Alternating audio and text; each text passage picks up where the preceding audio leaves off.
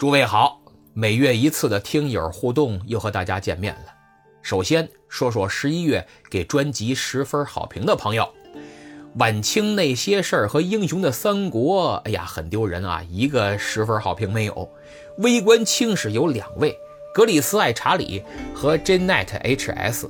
呃，再看月票，晚清那些事儿本月投月票第一名是书宝九四十三张。F D J K 八八八二十五张，一迷路你就往前走二十三张，英雄的三国没啥人投。呃，微观清史第一名是东风渐绿西湖岸六十张，第二名是简单生活一辈子四十六张，第三名是 F D J K 八八八四十四张。这个结果令我非常悲痛啊！看来平台一旦不给流量扶持，我这种小主播确实拼不过那些大 V。尽管我的节目质量啊也不比他们次，所以酒香真怕巷子深。正如老朋友瓶子不再漂流，在这个微观清史第五十九回说的那样，严老师讲的这么好，怎么人气指数不高呢？没办法，平台不拿我怎么当回事儿，我只能自己想辙了。那么从这个月开始，请大家重点多投月票吧。一个月后。二零二四年一月一日元旦互动那期，我将给《微观清史》《晚清那些事儿》和《英雄的三国》三个专辑月票榜第一名送上好礼。哎，那本期互动还有礼物吗？有，我就赔本赚吆喝吧啊！咱们抽奖送礼，只要您在节目下方写评论，就算参与。至于能不能中奖，看运气。奖品是什么？请您移步评论区亲自查看，反正绝不糊弄，实实在在。不信，您可以看看十一月互动的评论区，中奖的朋友已然晒出图了，用的非常好。我是真的诚心诚意对待诸位，不仅不指着他赚钱，反而搭钱。希望您能多多关照。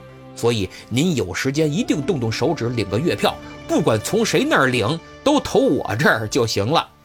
现在看看评论，听友十三下滑杠 S 一 J H V。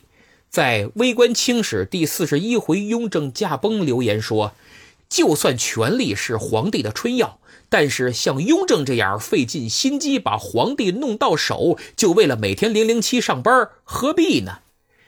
呃，这个问题我想了很久，您问的非常好啊。呃，我想很多朋友都不明就里，后来。当我看到有的领导天天不回家，吃住在单位，老婆孩子一概不管的时候，我恍然大明白，这类人有的是图权力带来的快感，有的是享受工作带来的乐趣，有的是追求事业宏伟的目标。但不管是权力的快感、工作的乐趣，还是事业的目标，殊途同归，就是他们都人情淡薄。您想想，连家人都不顾，怎么会顾及其他人呢？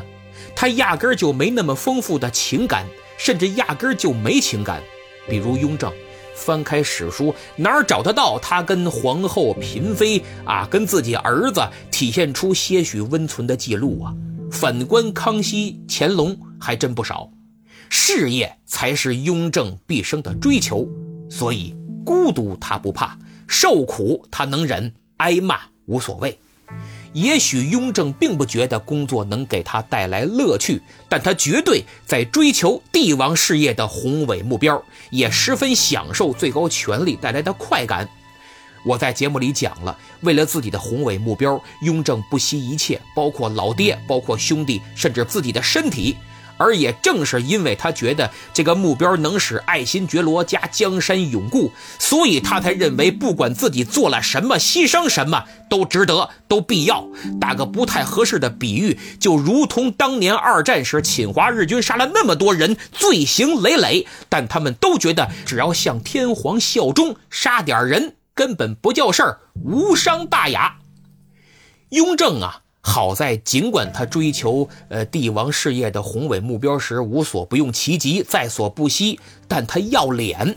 作为帝国的最高统治者，他暗地里不择手段，可台面上还是不希望别人指指点点。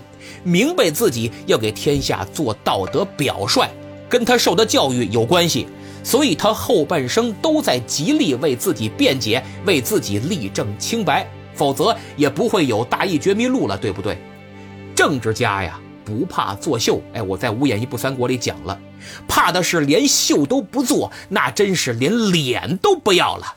诸位环视一下左右，也会发现单位里有不少这种不怕孤独、不怕受苦、也不怕挨骂的领导。他们当中有的是工作狂，有的是为理想奋斗，有的仅仅是享受权力带来的快感，见天不着家，逼着底下人五加二白加黑。这三种人里最可怕的就是仅仅享受权力带来快感的那部分人。因为前两种啊，他不怕底下人骂，他也不怕上面人骂；第三种则是不怕底下人骂，只怕上面人骂。他既没有工作能力，也没有理想目标，满脑子只想两件事：一是通过折磨手下员工带来快感；二是不遗余力的讨好上级来获得升职，用底下人的血染红自己的顶子。如果总结一下的话，就是工作狂和纯粹为理想而奋斗、不怕挨骂的人呢，是不要面子；单单享受权力带来快感的人是不要脸。而雍正跟他们比，是既要面子又要脸。啊，好，就说到这儿啊。听友赛里斯在《微观清史》第六十回评论说：“理性、客观、讲事实。”七个字啊。短短七个字就把我做历史的准则阐释了出来，着实令我非常欣慰。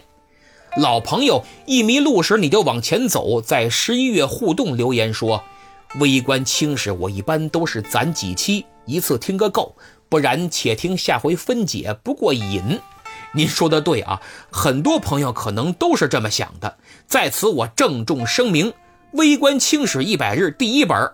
已经完结，请大家放心听，敞开听，听个够。听友三八零七八四六四六还问什么时候更新呢？那得等等了。刘树老师写完喽，我就做第二本，一百日一共五本，够您听的。下面一位叫听友二四四三六零三二五，他在《明末清初那些事儿》专辑第二十一回留言说。我一个六十岁的老太婆，天天听，真好听。主播说的真心好听，非常谢谢您的认可。从年纪上，您几乎可以算我母亲那辈人了，所以您继续支持啊！如果有朋友喜欢历史，也烦请您多多推荐。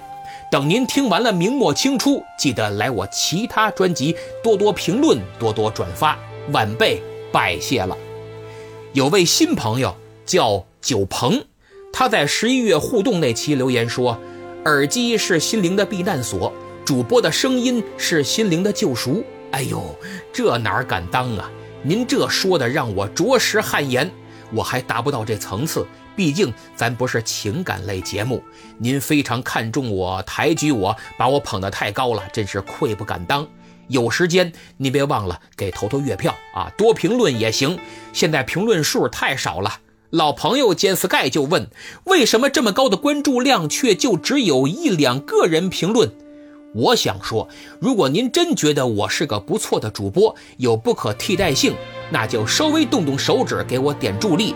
平台是指望不上了，如果诸位朋友我再指望不上，那我还讲什么劲呢？